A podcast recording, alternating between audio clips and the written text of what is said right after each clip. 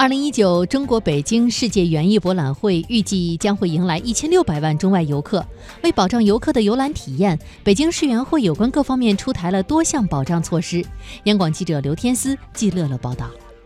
北京市园局副局长叶大华介绍，途经世园会园区的京张铁路增加了往返的频次，每天增加到十六对。去年年底新开通的京礼高速能够直通世园会的南大门。那么还要依托原有的 G 六京藏高速、G 七京津高速这三条高速通道，为打通了世园会和市区的这个联系。在世园会园区周边还规划了十个停车场，约两万个停车位，解决旅游大巴啊、世园专线这些车的停泊问题。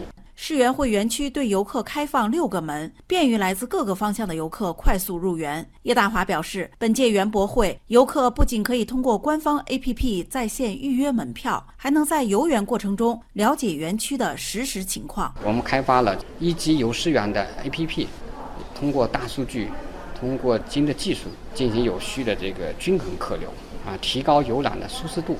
目前，世园会已确认了十七家企业到园区进行餐饮服务。园区内还设计了可以同时供一点五万人休息的座椅，满足游客游览过程中的需求。